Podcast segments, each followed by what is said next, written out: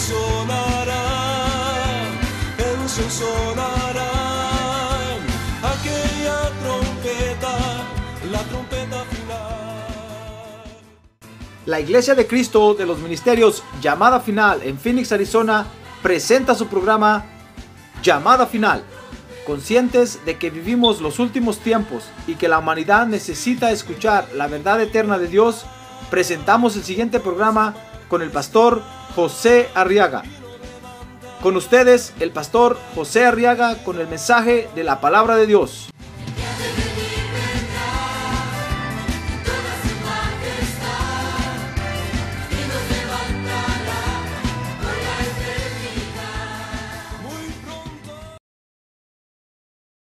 Muy bien, Evangelio de San Lucas capítulo 2, verso 49.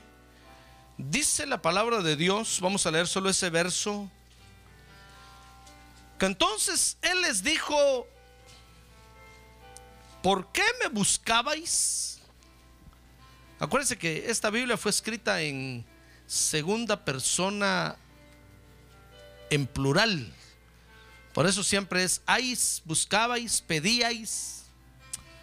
Pero hay otras versiones eh, ya que están escritas en, segunda persona singular y entonces diría, entonces él les dijo, ¿por qué me, bus me buscas? ¿O por qué me buscan? ¿Acaso no sabían que me era necesario estar en la casa de mi padre? Amén. A ver, ¿quiere leer ese verso conmigo? Así como diga su Biblia, en voz alta. A ver, leámoslo todos. Entonces él les dijo, ¿por qué me buscabais? ¿Acaso no sabíais que me era necesario estar en la casa de mi padre? A ver, diga, en la casa de mi padre. Otra vez, en la casa de mi padre. Amén. Oremos por estas peticiones ahora, hermano. A ver, levante su mano en alto, Padre. Ahora nos convenimos con, todo, con toda tu iglesia para presentarte, Señor, estas peticiones. Padre, te rogamos que las atiendas, por favor. Tú sabes, Señor, lo que nos conviene y lo que no nos conviene. Y te rogamos que resuelvas cada necesidad aquí escrita, Señor. Ten misericordia. A ver, dígale, ten misericordia de nosotros, Padre.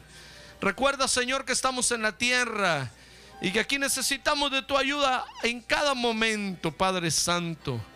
Acuérdate de nosotros, Señor, te lo pedimos hoy. En el nombre de Jesucristo. Amén y amén. Muy bien, siéntense por favor, hermanos. Gloria a Dios. Muy bien, quiero que vea este verso conmigo, porque aquí hay otra comisión que el Señor Jesucristo nos asigna. Dice el verso 49 que es la comisión de estar en la casa del Padre. Ahora conmigo, estar en la casa del Padre. Mire qué comisión, hermano. ¿Quién, se iba a imaginar que, Dios nos iba a comisionar para estar en la casa del Padre? Como algo que, que tenemos que cumplir, pues. Eso es una comisión. Algo que hay que hacer. Cualquiera diría, bueno, para ir a la iglesia no hay que empujar a nadie. Para ir a la iglesia hay que, hay que, eh, ¿quién no quiere ir? Pues fíjese que a veces nosotros no queremos venir, hermano. Solo mire todos los que están ahí vacíos a su lado. A ver, salude al que está a un lado que no, la silla vacía. La silla vacía, salude, diga, hermano, qué bueno. A ver si viene el viernes, dígale. Pues, ¿qué le parece que a veces nosotros no queremos venir, hermano? Acuérdense que una, una de, de, los requisitos del, del, que invitó a la fiesta, ¿se acuerda de eso, verdad? Dice que le dijo a los siervos, vayan por las calles y por lo peor ahí de la ciudad y, a todo el que encuentren, oblíguenlo a venir, dijo, le, le dijo el, el dueño de la fiesta a los siervos. Fórcenlos a entrar. Mire qué condición, hermano. Porque a veces como que nosotros, estando aquí en la fiesta, vamos a empezar a ver que no estamos vestidos correctamente, no estamos bien peinados. Entonces el enemigo nos ataca y nos dice, ¿ves para qué estás aquí? Si en la fiesta te dormís. Y entonces decimos, no, mejor ya no voy, es que no es para mí ese asunto. Pues entonces Dios nos asigna una comisión que se llama la comisión de estar en la casa del Padre.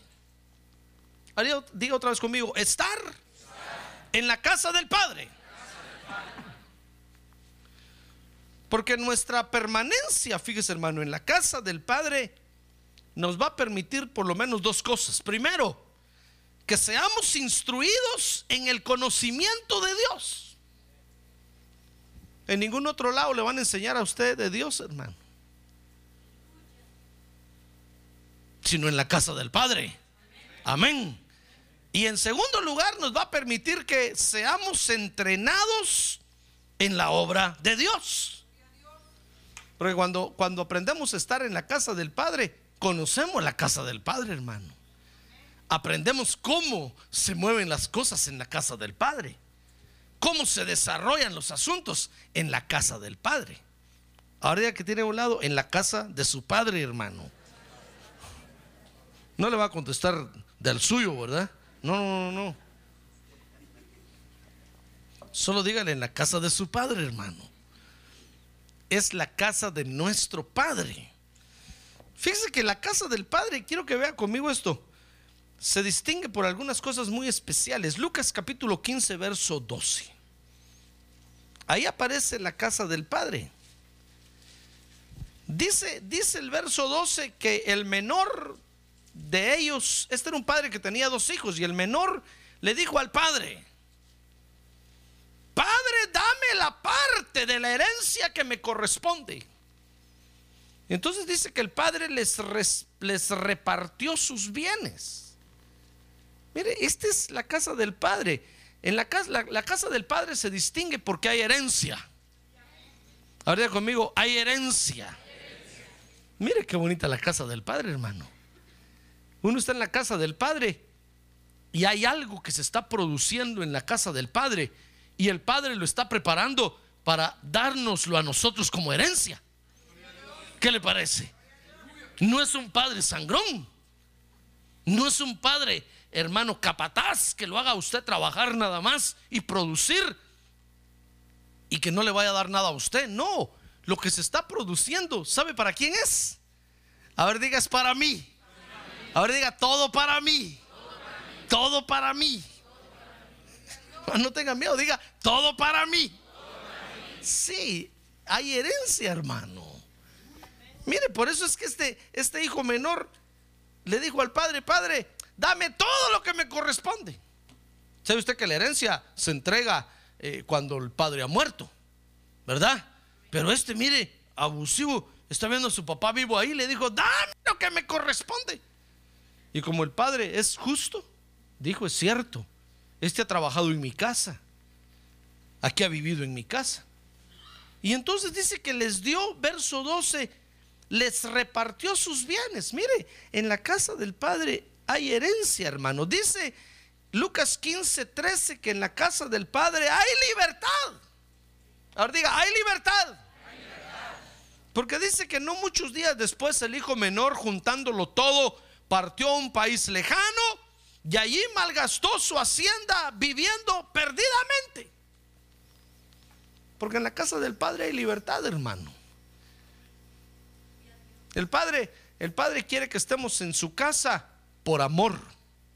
Ahora conmigo, por amor. No por miedo o por necesidad, no, por amor. Por eso el Padre ahí, el Hijo le pidió y le dijo, bueno, ni siquiera le digo, ¿qué vas a hacer con la herencia que te di? ¿Qué vas a hacer con todo, con todos esos bienes? No, no, sino que lo dejó, que tomara las decisiones que quisiera. El otro se fue de la casa y se fue a malgastar la herencia. Ahora dice Lucas 15, 17 que la casa del padre se distingue porque hay pan de sobra. Mire, Lucas 15, 17 dice que entonces volviendo en sí dijo el hijo que se había ido, ¿Cuántos de los trabajadores de mi padre tienen pan de sobra? A ver, diga conmigo, pan de sobra. Mire, en la casa del padre hay pan de sobra. Ahora que usted quiere, ¿Se acuerda cuando usted estaba en su casa? Bueno, si fue en condiciones normales, pues. Usted comía ahí a la hora que quería, hermano. Yo me acuerdo que yo crecí eh, eh, con, mis padres, y mi abuelita, la mamá de mi mamá vivía ahí y, hacía pan. Tenía una panadería. Imagínense, hermano, los canastones de pan que salían. Nosotros solo jalábamos la taza de café al lado del canastón, así solo metíamos la mano, mira. Hasta que decíamos, ya no. Y nadie nos decía, deja de comer, no te comas, te estás comiendo la ganancia. Nada, nada, nada. Me acuerdo que agarramos las hileras de pan que salían todos pegaditos, pegaditos así. Los partíamos así. les echábamos mantequilla.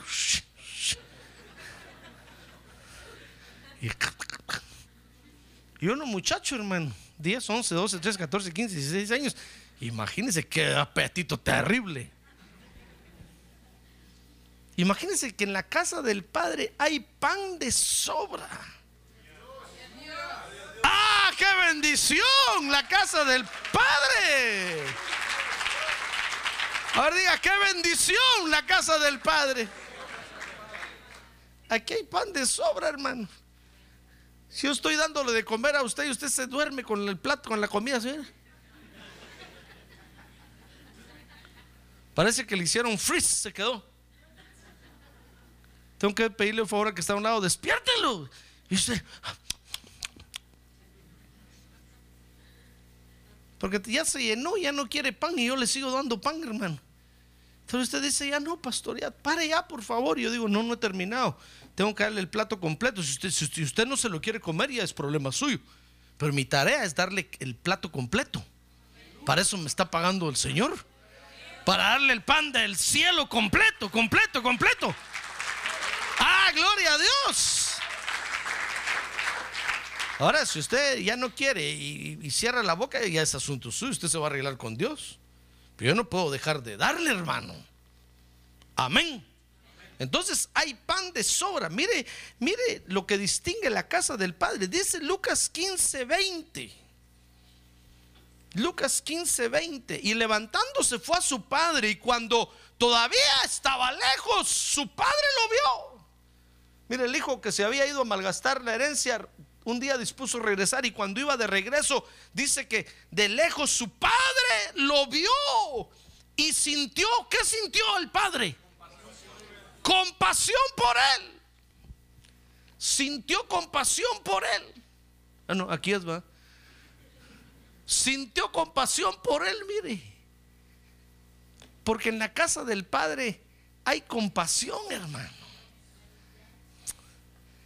sintió compasión por él y dice que corrió y se echó sobre su cuello y lo besó, así como venía hediondo a puerco, hediondo a coche. Pues coche no es el carro, ¿verdad? No, no, no, es el cerdo. No decir venía hediondo a carro.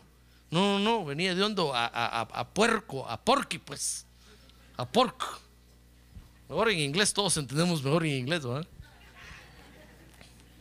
Venía hediondo a, cochino, hermano. Y así el padre el agarró, mire qué compasión tan terrible. Y lo besó, porque en la casa del padre hay compasión. En la casa del padre hay misericordia. Ah, gloria a Dios. En la casa del padre hay restauración. Pero en la casa del padre. Mientras el hijo estaba fuera de la casa del padre, el padre ni lo llamaba por teléfono, hermano. Si es que si algún día usted se va, no espere que yo lo llame. Pero si usted regresa, hay compasión, hay misericordia, hay restauración. Pero si usted se va, que le vaya bien. No es ese pastor, ni se acuerda de mí. Estoy enfermo y ni me llama. ¿Usted por qué no avisa?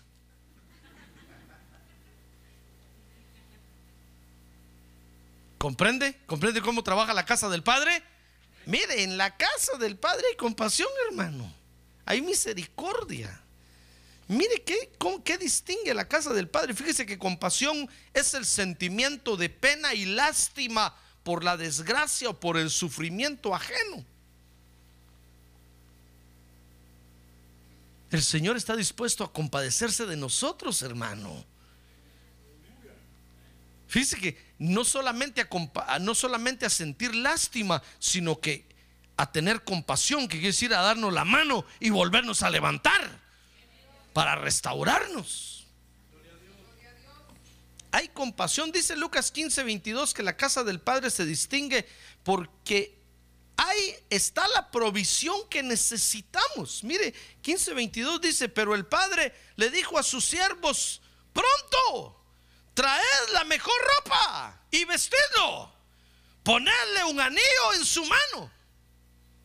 Para los que están en contra de los anillos, mire, ahí dice que ponga un anillo en la mano y sandalias en los pies. Mire lo que hay en la casa del Padre. En la casa del Padre está la provisión que necesitamos. Dice ahí el verso 22 que hay siervos que son los que son los que nos ministran. Hay ropa que es lo que tapa nuestra desnudez y vergüenza. Mire qué, qué, provisión aquí hay en la casa del Padre. Hay anillo que es la prosperidad, los adornos, la autoridad. Hay sandalias, que es el Evangelio de la paz. Ah, gloria a Dios. Démosle un aplauso al Señor. Gloria a Dios. Dice Lucas 15, 23. Oh, mire, que en la casa del Padre. Por eso lo estaba regañando a usted porque está todo triste, hermano. Y está en la casa del Padre. Vaya a ponerse triste a su casa. Allá, métase, meta la cabeza entre un hoyo si quiere ahí. Pero aquí no, hermano. Aquí estamos en la casa del Padre. Mire, 15:23, ¿sabe qué hay en la casa del Padre? Dice que el Padre dijo: traigan el becerro engordado, mátenlo y comamos y regocijémonos, dice otra versión, y hagamos fiesta. Ah, gloria a Dios, porque en la casa del Padre hay tremenda fiesta, hermano. En la casa del Padre hay fiesta. Mire lo que distingue la casa del Padre. Al Padre le gusta la fiesta, es fiestero. ¿Cree usted que Dios es todo aburrido así? No, le gusta la fiesta. Hay fiesta en la casa del Padre. Fíjese que dice Lucas 15, 24, que en la casa del Padre hay identidad. Dice que dijo, porque este hijo mío estaba muerto y ha vuelto a la vida. Estaba perdido y ha sido hallado. Y comenzó el pachangón. Y comenzó la fiesta, dice otra versión, y comenzaron a regocijarse. Porque en la casa del Padre hay identidad, hermano. Antes estábamos muertos, ahora estamos vivos. Estábamos perdidos, ahora hemos sido encontrados. El Padre nos ha devuelto la identidad. Ah, gloria a Dios. En la casa del Padre hay identidad, dice Lucas 15, 25. Y su hijo mayor estaba en el campo y cuando vino y se acercó a la casa oyó música y danzas. Ah, porque en la casa del Padre, hermano, también hay más gente. Hay una tremenda familia que tenemos, hermano. No crea que está usted solo. Hay, hay más hermanos y hermanas. Y querramos o no, tenemos que convivir con ellos. Mire lo que distingue la casa del Padre.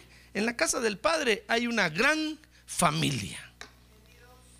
Pero la casa del Padre, fíjese hermano, y eso es lo que no nos gusta. Y por eso es que este hijo, llamado el hijo pródigo, se fue de ahí. Porque en la casa del Padre resulta que hay orden. Ahora diga conmigo, hay orden. Dice Lucas 15, 29, que en la casa del Padre hay que servir. Dice, pero respondiendo él le dijo al Padre, mira, por tantos años te he servido. Le está hablando el hijo mayor al, al Padre, por culpa del, del hijo menor. Por tantos años te he servido. Y dice ahí, y nunca he desobedecido ninguna orden. Porque en la casa del Padre, mi estimado hermano, hay que servir. pero también hay que obedecer. Y eso es lo que no nos gusta. A ningún hijo le gusta eso, hermano. ¿Se acuerda usted cuando estaba en la casa de sus papás? Ah, no le gustaba que le dijeran, si no venís a las nueve de la noche, te cierro la puerta. Y usted brincaba y decía, pues la rompo. Usted decía, voy a llamar al 911. ¿Con qué derecho, hermano? Si no es su casa. El que pone las reglas en la casa es el papá y la mamá. Los hijos, shut up. Be quiet. ¿Qué quiere decir? Estén quietos, tranquilos. No pueden decir nada. No pueden.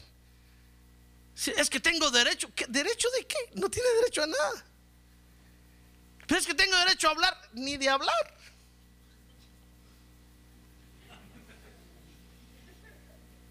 Tiene derecho a permanecer callado. Y hoy que hasta la policía le dice a uno, ¿verdad? Tiene derecho a permanecer callado. Todo lo que diga será usado en su contra. Tiene derecho de ir a hablar con el pastor si está en desacuerdo con algo. Tiene derecho a buscar un abogado, de ir a hablar con el pastor. De ahí no puede decir nada. Ah, es que eso es lo que no nos gusta, hermano. Nosotros queremos comer en la casa del Padre, porque todo es free. Queremos vivir en la casa del Padre, porque Él paga el agua y paga la luz. Tenemos TV free.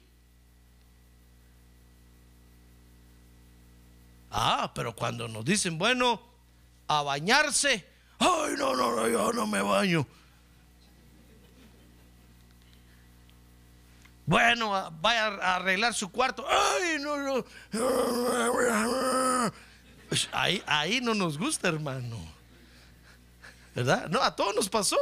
A todos nos pasó. Digo esto no para, para hacer sentir mal a los, a los hijos, que el próximo mes los vamos a bendecir.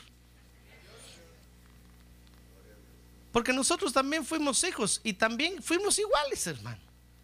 También fuimos iguales. Éramos araganes. Tenían que estarnos arreando para todo.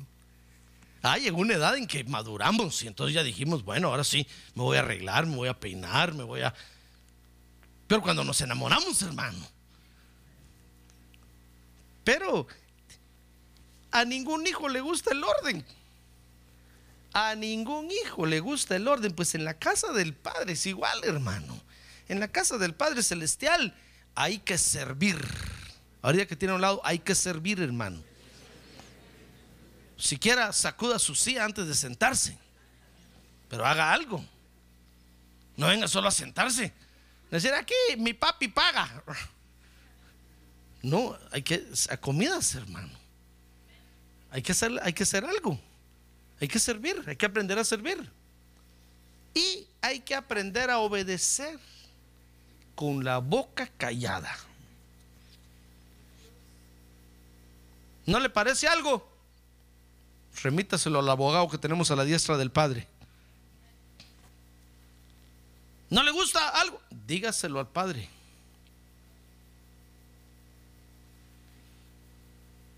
Amén. ¿Comprende cómo es la casa del Padre?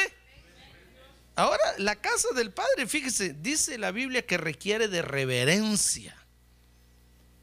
Eso quiere decir requiere de respeto. Dice el Salmo 23 que requiere que la hagamos nuestra morada. Dice el Salmo 23, 6, y en la casa de mi Padre moraré por largos años. Dice otra versión, por toda la eternidad. Entonces requiere que la hagamos nuestra morada, hermano. ¿Sabe lo que es morada, va? No es color purple. nuestra casa, pues nuestra habitación. No se trata de traer su colchón aquí, hermano. No, no, no, no. No, sino que se trata de, de sentirnos como en nuestra casa cuando estamos aquí. Hacer, hacer nuestro refugio la casa del Padre. Dice el Salmo 26 que requiere que la amemos. hermano, que amemos la casa del Padre. Porque si no la amamos, no hay consideración. Si no la amamos, nos va a importar poco que se arruine algo, que se quiebre algo. Hasta nosotros mismos vamos a venir a pintar las paredes de noche. No, se requiere que la amemos porque es la casa del Padre, hermano. Amén. Fíjese que la casa del Padre requiere que sea que sea el lugar en donde vengamos a contemplar, dice el Salmo 27, 4. Lea, el Salmo 27, 4 conmigo, hermano. Dice, una cosa he pedido al Señor y esa buscaré, que habite yo en la casa del Señor todos los días de mi vida, para contemplar la hermosura del Señor y para meditar en su templo. Entonces, la casa del Padre requiere que sea el lugar en donde vengamos a contemplar su hermosura y donde vengamos a meditar en Él. ¿Ya ve lo que requiere la casa del Padre? Ahora, tal usted dirá, pastor, ¿dónde está esa casa tan bonita? Ahí quiero estar. Pues la casa del Padre es la iglesia de Cristo ahora, hermano. Ah, gloria a Dios, es la iglesia de Cristo la casa del Padre. ¿Ya ve cuántos beneficios tiene la casa del Padre? Pero también tiene demandas. En ningún lado, hermano, va a estar usted solo con beneficios, sin demandas. En ningún lado. Nosotros queremos vivir a veces solo, solo con beneficios, solo con derechos y sin obligaciones. El que se casa quiere tener derechos, pero sin obligaciones. Queremos en el trabajo que nos paguen bien, tener todos los beneficios. Ah, pero cuando nos dicen, bueno, a trabajar, ah, no, no, este es un explotador, todo lo que me pone a hacer. Bueno, pero quiere beneficios, también, también hay obligaciones, hermano.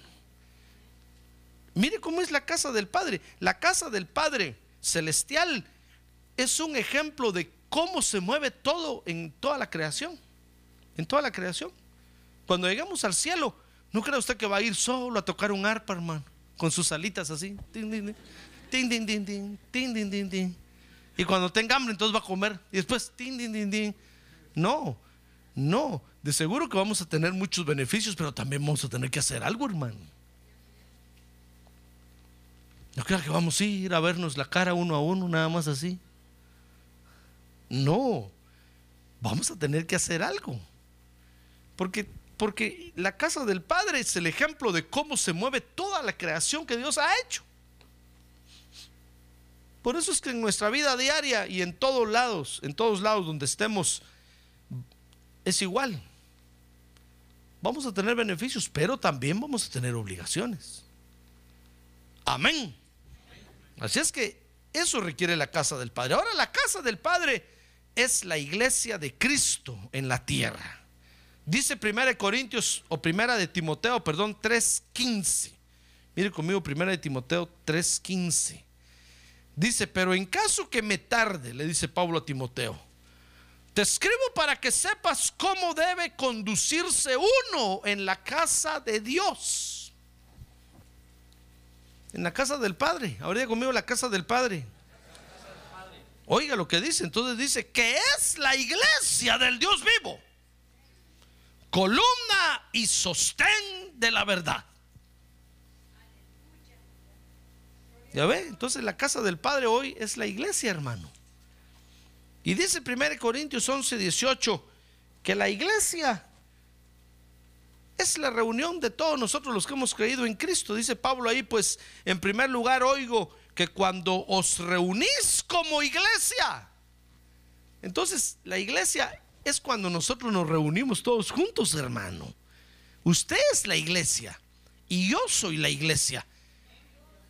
Pero eso cobra efecto y valor cuando nos reunimos. Es decir, si cuando usted se va y anda por allá, usted es iglesia, pero no tiene ningún efecto como casa del Padre si no se reúne con nosotros. Usted no puede decir, bueno, pastor, si yo soy iglesia, entonces yo soy casa del Padre, entonces ya no lo vuelvo a ver nunca más, ya no vuelvo a venir aquí. Adiós, me voy. No, no, no, no, no. Cuando nos reunimos, ¿comprende? Entonces somos iglesia de Cristo. Entonces somos la casa del Padre. Es como la Santa Cena. El pan y el vino que nos comemos no tienen nada, hermano. Son un pan y un vino corrientes. Usted se lo puede tomar a cualquier hora. Y se puede comer el pan a cualquier hora. Pero cuando nos reunimos a celebrar la Santa Cena, en el momento que usted se come el pan y, entra a su cuerpo, en ese momento se convierte en el cuerpo de Cristo. Y lo mismo es el vino. En ese momento se convierte en la sangre de Cristo. Pero media vez usted ya terminó de comer y beber, sigue siendo vino normal y pan normal. No es como los católicos dicen que sigue siendo el cuerpo de Cristo y la sangre de Cristo y la guardan por ahí y andan velando que ningún ratón se lo coma.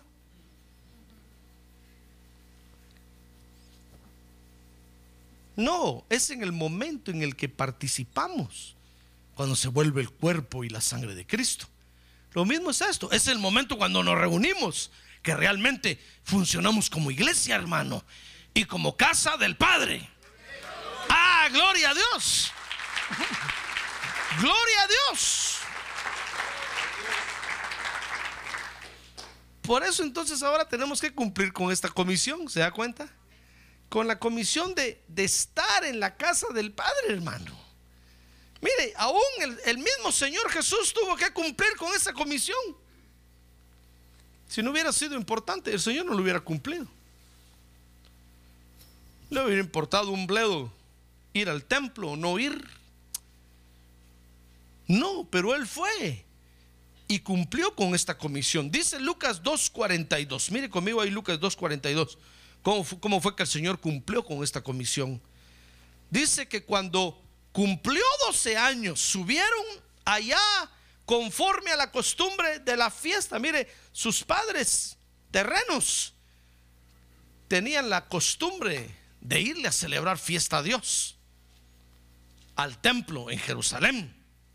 Ahora dice Lucas 2.43 que estando ahí enfiestados, llegó el momento cuando tenían que irse calabaza, calabaza, cada quien para su casa. Y dice que al regresar ellos, dice que pasado, dice, después de haber pasado todos los días de la fiesta, el niño Jesús se quedó en Jerusalén sin que lo supieran José y María. Mire, ahí fue cuando el Señor dijo, bueno, hoy tengo que empezar a cumplir con esta comisión. ¿Sabe usted que en Israel a los 12 años es la mayoría de edad, hermano? Por eso a los 12 años presentan a los, a los varones en el templo, los declaran mayores de edad y ahí, en eso consiste esa fiesta. Y ahí el padre delante de todos le hereda su oficio al hijo. A partir de ahí el hijo ya se puede casar. 12 años de edad, hermano. Lo declaran casamentero. Y todas las señoritas le empiezan a poner el ojo. Entonces cuando Jesús llegó a los 12 años, que es la mayoría de edad, el Señor dijo, bueno, voy a comenzar a cumplir entonces con la comisión de estar en la casa de mi Padre. Y entonces se quedó en Jerusalén. Dice Lucas 2.46 que después de tres días, José y María lo encontraron. Dice, y aconteció que después de tres días le hallaron en el templo, sentado en medio de los maestros, escuchándolos y haciéndoles preguntas. Mire por qué se quedó en el templo el Señor, hermano. No se quedó en el templo para quedarse a jugar, ni para, ni para quedarse a dormir. No, se quedó en el templo para, para, para aprender del Padre Celestial. Porque eso es lo que venimos a hacer aquí, hermano. A ver, pregúntale que tiene un lado, ¿qué viene a hacer usted aquí, hermano? ¿Qué onda con usted? Dígale. Venimos a aprender del Padre Celestial. Ahora, en el cumplimiento de esta comisión entonces, el Señor Jesús comenzó a desarrollarse, hermano. Será pastor, pero es que si Él es Dios, ¿cómo es eso que tenía que desarrollarse? Pues acuérdense que era ser humano. Y como ser humano tenía que, así como físicamente se desarrolló, no apareció Jesús ya de 30 años ahí, no, sino que nació de una mujer. Dice la Biblia que nació de mujer y bajo la ley.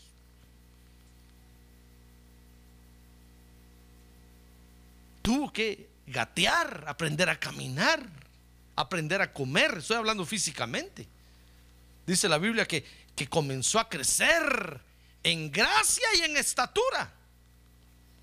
Pues espiritualmente también, así como usted y como yo. Por eso necesitaba la casa del Padre para desarrollarse bien. Tal vez usted dirá, pastor, pero, pero uno se puede desarrollar bien fuera de la casa del Padre. Es cierto, hermano. Es cierto. Usted se pudo haber desarrollado con padres foster. Se pudo haber desarrollado en una casa de huérfanos. Pero nunca, ni siquiera va a ser igual en cualquier desarrollo que haya tenido a como que se hubiera desarrollado en la casa de su padre, bajo la autoridad de su padre y bajo la cobertura de su madre. Usted dirá, pastor, pero uno se puede desarrollar muy bien solo en otro lado, no necesita la casa del padre. Sí, ¿se acuerda de los que fundaron la Roma? ¿Ha oído esa historia? Rómulo y Remo. ¿No ha oído esa historia? Dice la historia que, que Rómulo y Remo, dos niños huérfanos, quedaron a la deriva y una loba los amamantó. Y fueron los fundadores de Roma. Hágame el favor, hermano. Imagínense que pudieron haber amamantado de una, tomado de una loba. Esos eran hombres lobos. Se desarrollaron, sí se desarrollaron, pero mire lo que hicieron, mire lo que formaron. Un monstruo de imperio terrible, horrible.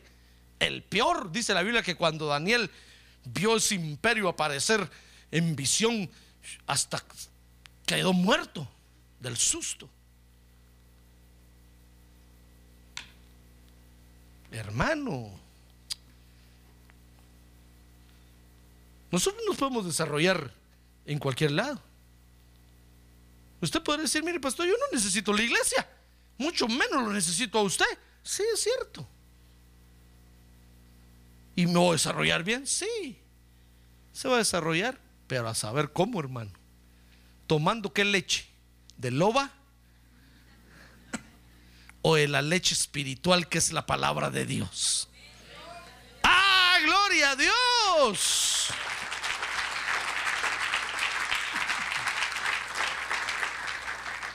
No hay como crecer en la casa de los padres, hermano. Mire ahí, ahí la mamá mira que usted tome su vaso de leche todos los días. Y aunque no quiera, antes de desayunar le dan su cucharada de emulsión de Scott. ¿Se acuerda cuando nos daban eso? Qué horrible era eso, hermano. Pero ahí abra la boca y el papá me agarraba la nariz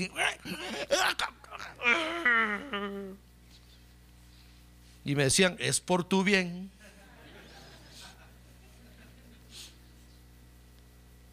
Y cuando empezaba la peste del polio y todo eso, la vacuna del polio, todos a hacer fila ahí, hermano. La vacuna del polio. Había una vacuna que le ponían a uno con un fosforito, ¿se acuerdan? No me acuerdo ni cómo se llama esa vacuna, hermano. Y ahí estaba haciendo uno cola para el fosforito. Me acuerdo que habían otras vacunas con unas grandes inyecciones que solo de, solo de verlo empezaba uno a llorar, pero ahí estaban los papás con uno, hermano, con el cincho en la mano. Pues usted pudo haberse desarrollado en otro lado, pero quién sabe si le pusieron sus vacunas cabales, hermano.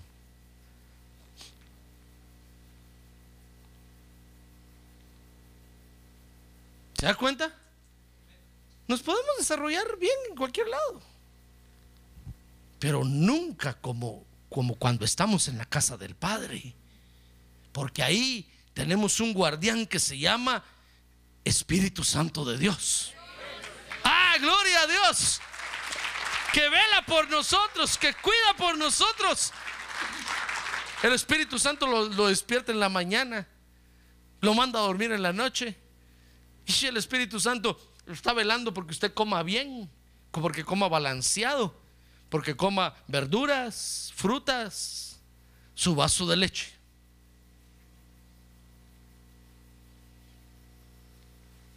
Qué bendición crecer en la casa del Padre, hermano. Amén. Mire, Jesús se quedó tres días. Ahora, en el cumplimiento entonces de esta comisión, nos vamos a desarrollar bien, hermano. Por eso vale la pena estar en la casa del Padre. No hay hijos más centrados y mejor orientados cuando han crecido a la sombra de papá y de mamá. Aunque digan, pero es que mi papá, hermano, era muy bravo, pero es que lo necesitaba. Se quitaba el cinto, qué bueno que le dio. Porque la policía jamás nos ha tenido que pegar, hermano. Yo soy un ejemplo. Jamás la policía me ha agarrado a mí con un garrote. Jamás. Ah, porque en mi casa me enseñaron lo que era la autoridad. Pero a los que no le enseñaron, o los que no quisieron y se fueron, saber cuántas veces la policía los ha garroteado, hermano. Y ahí están diciendo, pero es que mi derecho, mi cada derecho, ni que. Ay, hermano. En mi casa nunca dije yo, papi, yo tengo derechos, 911, que nunca. Pero la policía nunca. Sí la conozco porque la miro pasar por ahí. ¿Verdad? Ah, es que la drasticidad del padre y el amor de la madre no se equilibraron, hermano. Gracias a Dios. Es bueno. Es buena la casa del padre. Ahora conmigo, es buena la casa del padre. Aunque el diablo diga que no, es buena la casa del padre. Ah, porque el padre, el diablo nos quiere decir, no, la casa del padre no sirve. Todo es regaño. No toques aquí, no mires allá. No. Ya tenés 18 años, vete de tu casa. Que te renten un apartamento. No, la casa del Padre es buena, hermano. Y yo diría que uno, oiga, palabras de sabiduría. Joven fui y he envejecido en este asunto, hermano. Ya casi tripliqué la edad en el Evangelio. Yo diría que uno no debe irse de la casa del Padre hasta que el Padre lo eche a uno. Pero no sea usted un regalado, porque le va a ir mal. Después cuando esté allá va a estar diciendo, ay, allá en la iglesia qué alegre, y aquí dos, tres pelones. No agarra fuego esto. Hermano, qué tristeza. Entonces uno debe estar en la casa de su padre hasta que el padre se agarre el cinto y diga, bueno, ¿cuándo te vas a ir? Que le agarre uno las maletas y se las tire a la calle, hermano. Entonces entonces sí uno decir, bueno, pues me voy porque el padre me echó, no porque yo me quiera ir. Y todavía amenaza uno con decir, pero voy a regresar, padre, voy a regresar. y el padre dice, cuidado si te miro que voy a poner un orden de protección, que no te acerques en una mía a la redonda. Ya estás viejo. Y uno dice, sí, pero un día voy a regresar, aunque sea con nietos, voy a regresar. Pero uno no debe de irse, hermano. Pero hay quienes son regalados. Apenas cumplen 18 años, ya, ya tienen la maleta en la, en la puerta. Y el padre dice, ¿y a dónde vas? Este? Es que ya soy mayor de edad. Y el padre todavía le dice, hijo, pero si aquí tenés de todo, espérate. Va a llegar el día en que te vas a tener que ir. Y entonces vas a tener que ir a pagar tu luz, agua, vivienda. Entonces, pero ahorita todavía no, espérate.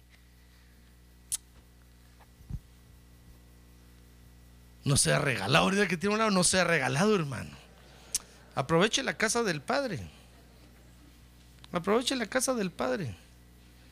Pues es como aquellas señoritas que ya tienen 12 años y ya quieren andar con tacones. Y la mamá le dice, no, hija, no, hija, espérese. Mire, tome su muñeca. No, yo no quiero muñeca. Yo quiero un muñecón. ay, ay, ay. No saben lo que están pidiendo. Porque después cuando ya lo tienen ya no lo quieren.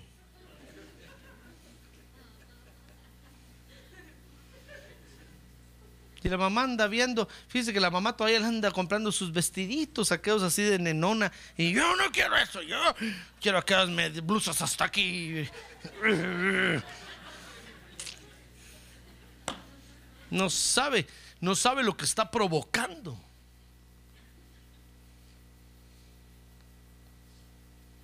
Mejor que es en la casa del Padre, hermano. Dígale al Padre Celestial, no, Señor, tu casa es bendición para mí. A quiere decirle, Padre, tu casa es de bendición para mí. No me quiero ir de aquí. A ver, dígale, no me quiero ir de aquí, Señor. Mira, cuando yo voy a predicar a otras iglesias, y en cambio cuando estoy aquí me siento como, como gallo en el gallinero. me siento como pez en el agua, hermano. Qué rico siento. Aunque todos ustedes se duerman, yo siento rico. Ah, pero en otro lado, qué horrible es, hermano. No sabía uno si decir aplaudan, griten, no sabía uno nada.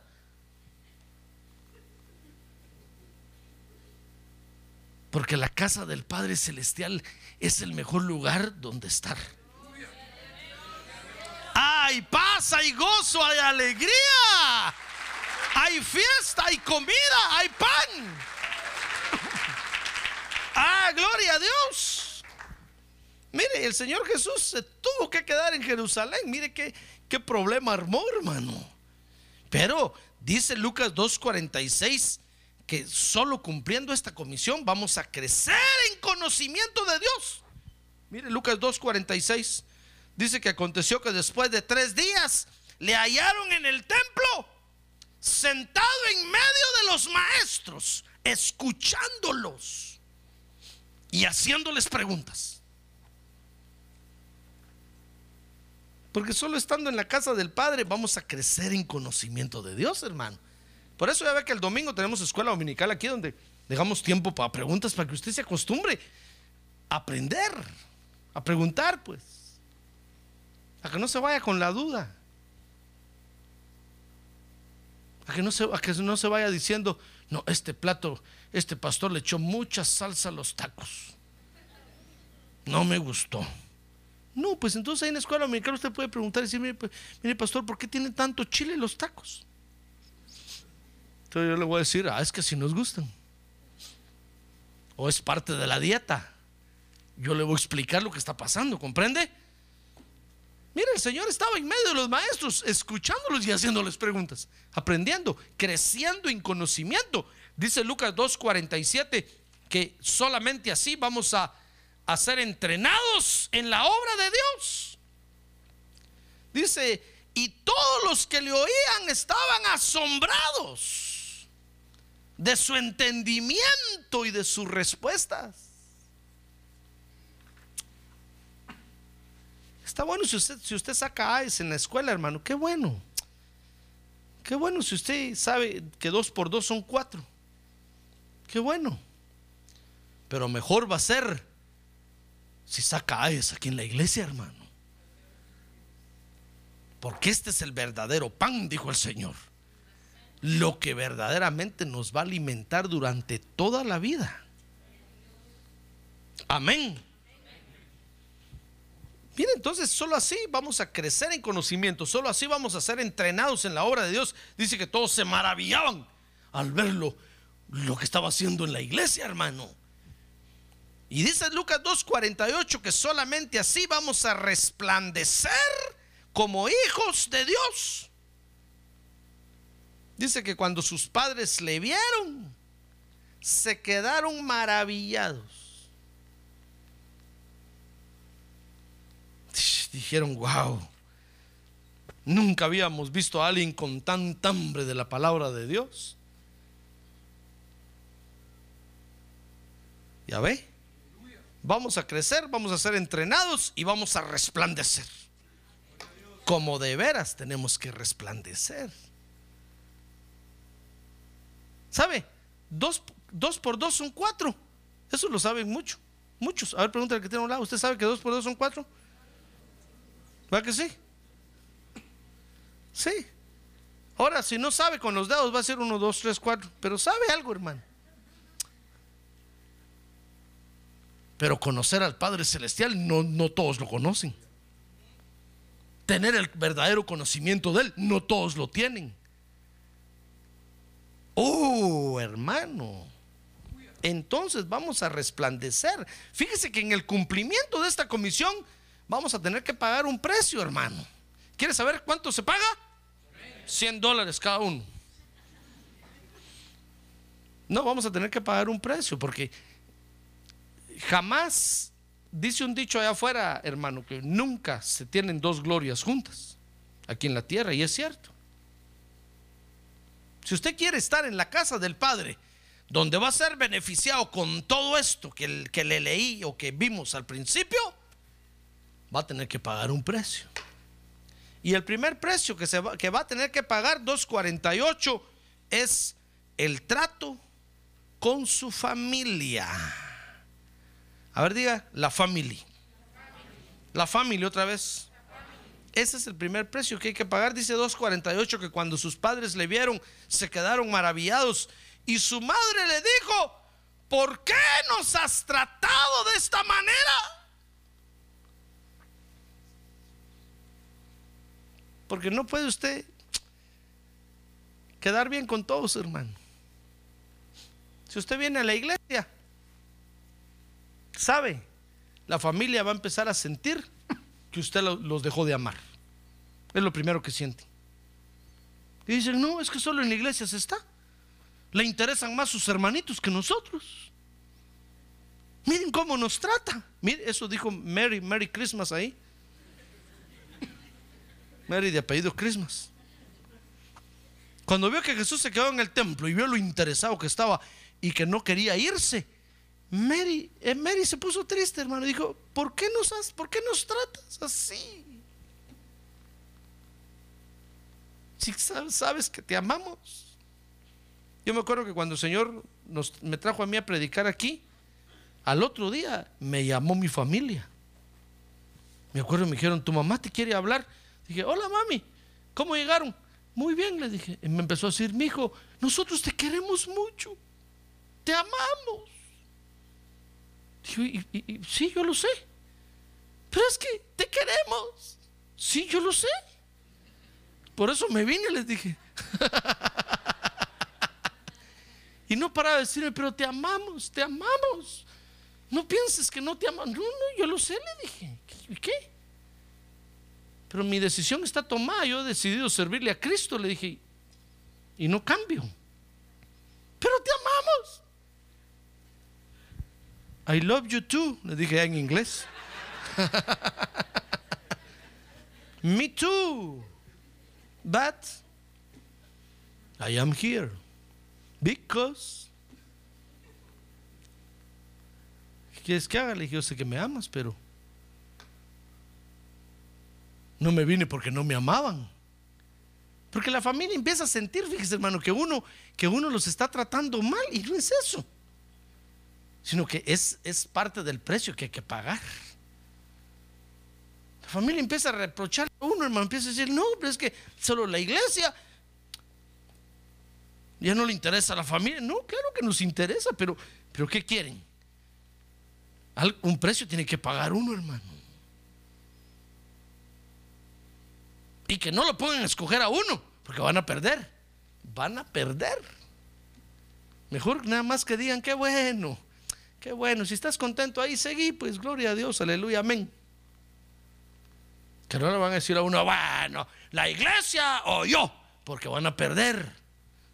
Vamos a tener que decirle con todo el corazón, pero preferimos la casa del Padre.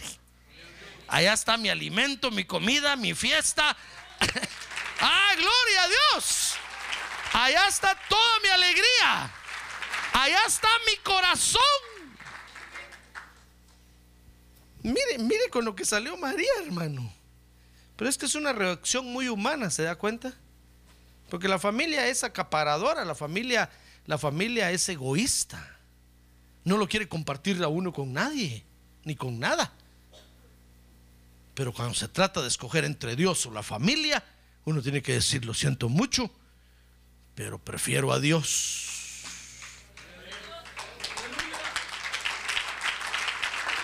Ah, gloria a Dios.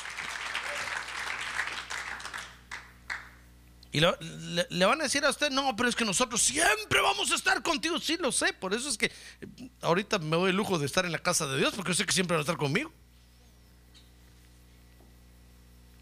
¿Comprende?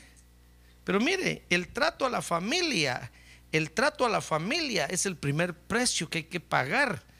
Si uno tiene que decidir entre la familia o la casa del Padre.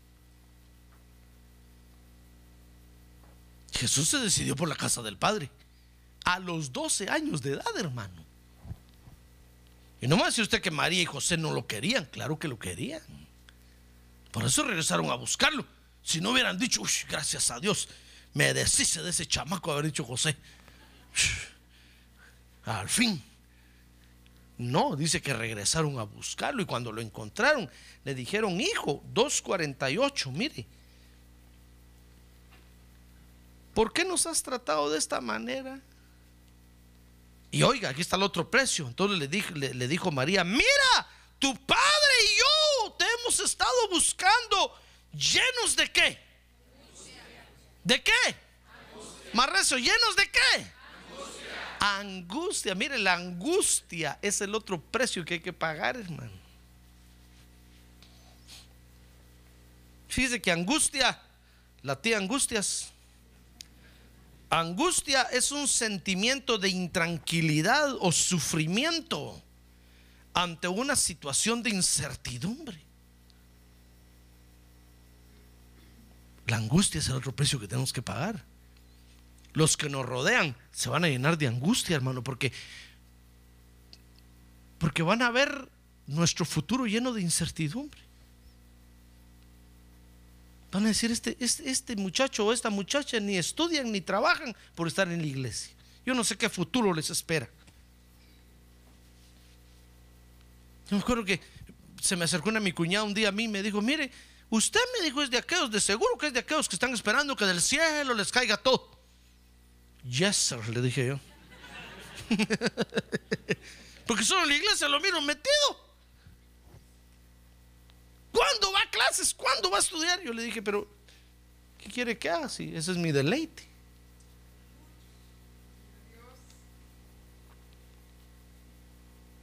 ¿qué, qué diría usted si fuera un borracho, drogadicto, par- pandillero, callejero?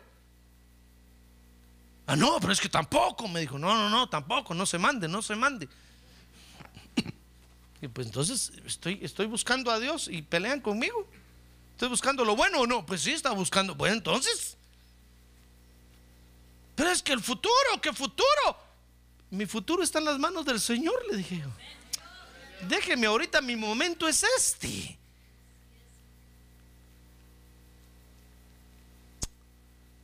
¿Comprende?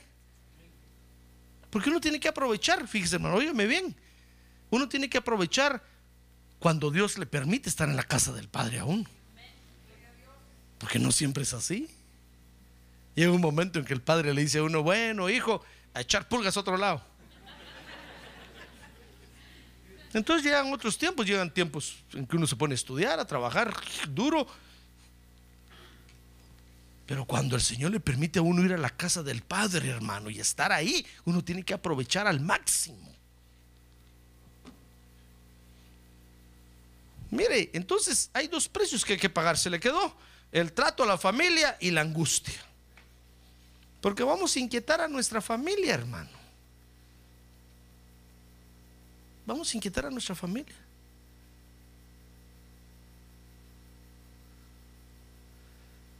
Porque no saben que en las manos del Señor es el mejor lugar donde uno está. Amén. A ver, diga que tiene un lado en, la- en las manos de Dios. Le conviene a usted estar, hermano. En las manos de Dios le conviene a usted estar. Yo no sé por qué la gente, fíjese hermano, cuando uno está en la iglesia, sienten que uno no está haciendo nada. Ah, pero si usted estuviera en el trabajo a esta hora, metido de cabeza entre un hoyo, allá escarbando, hermano, sacando tierra, entonces todos dicen, está haciendo un hoyo. Parece topo, parece tusa ahí metido, pero está trabajando. Ahí la mujer se aguanta, hermano. Llega usted a la una de la mañana, todo lleno de tierra, y la mujer ahí su baño caliente, lo baña, lo sacude, le da su comidita. Ah, pero que no va a llegar de la iglesia porque no encuentra ni comida ni la puerta cerrada encuentra. Porque creen que usted no está haciendo. ¿Cómo va a ser eso, hermano? Es el mejor lugar donde estar, es donde estamos sembrando más. En el futuro vamos a cosechar bastante. ¡Ah, gloria a Dios! En el futuro vamos a tener una gran cosecha, hermano. Pero, pero entonces se forma una angustia terrible, ¿comprende? Por la incertidumbre que trae esto, hermano. Dicen, es que, ¿qué está haciendo ahí? Yo me recuerdo que a mí me decían, ¿y, y- y cuándo, te vas a hacer ya pastor? Decía, no, no, no, si yo solo voy a la iglesia. Pues como solo ahí te mantenés, me decían. Nosotros creímos que por lo menos ya ibas a llegar a ser pastor. No le dije, si ahí no es del que quiere ni el que corre, sino de Dios que tiene misericordia. Si algún día Dios tiene misericordia de mí, me llama, yo voy a ser pastor, pero ahorita yo soy una oveja lanuda. Porque todos creen que venimos a la iglesia ya con, con algo premeditado, hermano. Como así se mueve el mundo. Ellos van a los lugares pensando en recibir un gran favor. Pero nosotros venimos a la iglesia a adorar a Dios y aquí nos enfiestamos y nos gozamos con el vino del Padre Celestial. ¡Ah, gloria a Dios! Y esa es toda nuestra parte.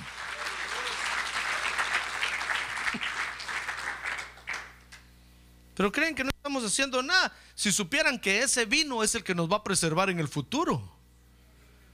Si supieran que esta palabra bendita es la que nos va a sostener en los días de, de debilidad, en los días problemáticos, hermano. Ah, gloria a Dios. Es el pan de la casa del Padre. Tal vez si estuviera yendo usted con un psicólogo todos los martes y todos los viernes y todos los domingos, su familia diría, oh, qué bueno, siguiendo, siguiendo. Estoy pagando 1500 cada visita, seguí pagando, seguí pagando. Pero viene a la iglesia y trae sus ofrendas y sus diezmos. Y creamos una gran angustia en los que nos rodean, hermano.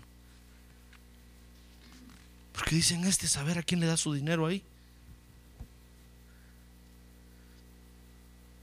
Una, una vez un hermano en la iglesia me regaló un, par de zapatos, hermano. Me dijo, te invito a comer a mi casa, vení. Y fui a su casa. Entonces salió con una caja. ¿Cuánto calzás? Nueve. Oh, probaste esos zapatos. Yo empecé a sospechar, le dije, con el don de la sospecha, ya sé qué vas a hacer. Sí, me dijo, son, son, para ti. Y me los probé. A ver, caminate, quedamos. Sí, te los regalo, me dijo. Bueno, muchas gracias. Pues le dije, gracias, Padre Santo. Me los puse cuando mis papás me vieron con los zapatos, hermano. Me dijeron, ¿a quién le fuiste a robar? Yo no. ¿Dónde conseguiste esos zapatos? Un hermano me los regaló. Si quieren les digo quién es, pregúntenle. ¿Qué le dijiste? Me dijeron. ¿Le dijiste que sos pobre? ¿Le dijiste que no tenés papás? ¿Le dijiste que andabas descalzo? Usted sabe cómo son los papás, ¿va? Igual que yo.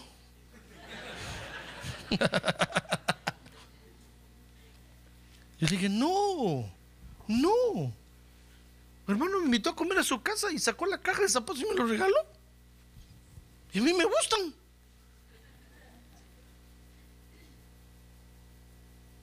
Es que creen que, que venimos a la iglesia tal vez a hacernos los pobrecitos, hermano. Para que todos tengan lástima de nosotros. Si supieran que estamos en el mejor lugar que hay en la tierra, hermano. Ah. Y todo el tiempo que usted está invirtiendo en la casa del Padre, hermano, ahí va a ver que después lo va a cosechar en abundancia. Todo el alimento que se come ahorita en la casa del Padre es el, es el alimento que lo va a sostener en el futuro. Mire el precio que hay que pagar, el trato a la familia y la angustia que se forma alrededor de nosotros. Pero que el Señor Jesús no se dejó influenciar. Entonces, entonces les dijo el verso que leíamos al principio. Lea conmigo el verso que leíamos al principio, Lucas 2:49. Entonces les dijo, ¿por qué me buscaban? Como diciendo, ¿no saben dónde encontrarme? ¿Por qué me buscaban? ¿Acaso no sabían? Ahí está, mir que me es necesario estar en la casa de mi padre. Es que nosotros somos hijos del Padre, hermano. Amén. A ver, diga, yo soy hijo de Dios. Entonces nos es necesario estar en la casa del Padre. Mientras el Padre nos deje estar en su casa, aprovechemos, hermano. Aprovechemos aunque, aunque el trato a la familia se vuelva duro y aunque creamos o formemos un montón de angustia a nuestro alrededor, aprovechemos, aprovechemos, aprovechemos. Porque tal vez después va a venir otro tiempo en que tal vez no vamos a poder estar en la casa del Padre, hermano. Pero ya nos habremos desarrollado para entonces y ya habremos crecido lo suficiente como para sostenernos en medio de las tormentas, en medio de las contrariedades. Amén. Amén. Cierre sus ojos, hermano, por favor. Cierre sus ojos ahora. Gloria a Dios. Mire qué comisión más hermosa esta.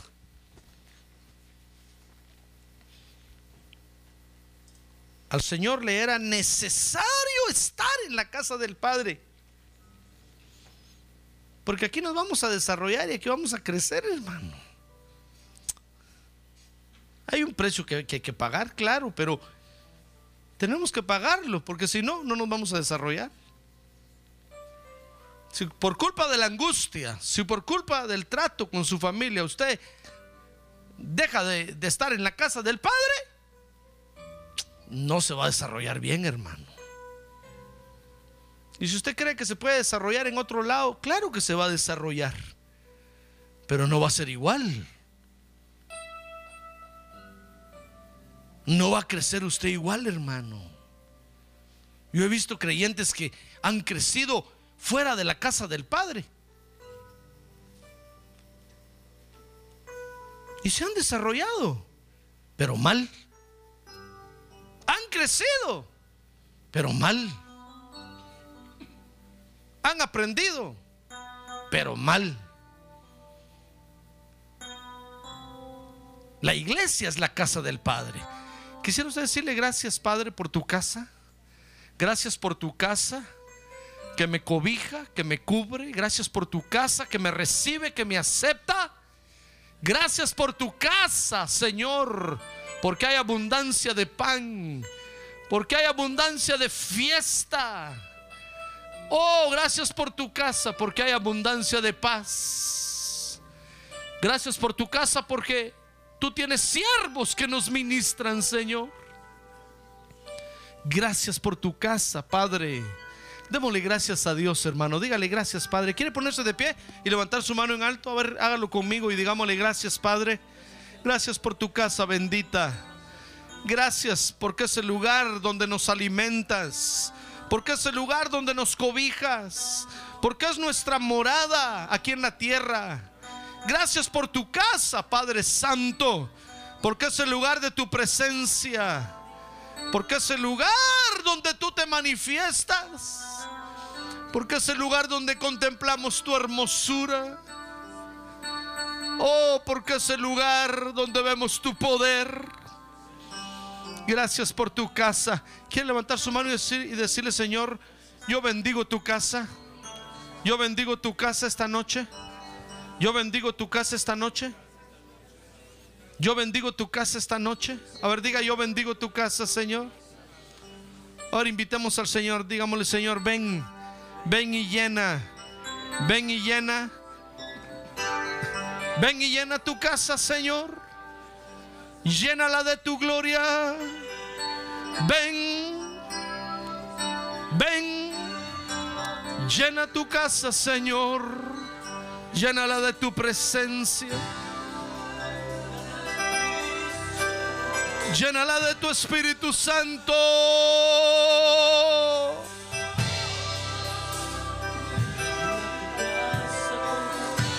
Ven y llena tu casa, Señor. Llénala de tu gloria, Padre, porque aquí están tus hijos. Padre, ven y llena tu casa de tu poder, porque aquí están tus hijos, oh Dios, morando en tu casa, viviendo de tu casa. Comiendo de tu casa.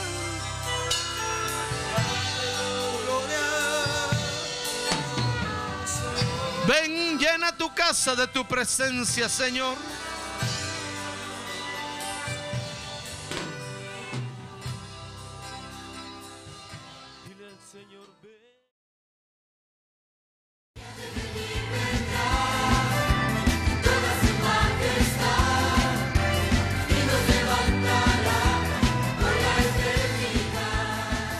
La Iglesia de Cristo de los Ministerios Llamada Final en Phoenix, Arizona, cumpliendo con la comisión de Joel 2.1, presentó su programa Llamada Final. Esperamos que nos vuelva a sintonizar la próxima semana a la misma hora por esta emisora. Los invitamos a nuestras reuniones en el 6023 Norte 71 Drive, esquina con Bethany Home Road. Para mayor información puede llamarnos al 623-934-1259 o visitarnos en la internet al www.llamadafinalphoenix.com.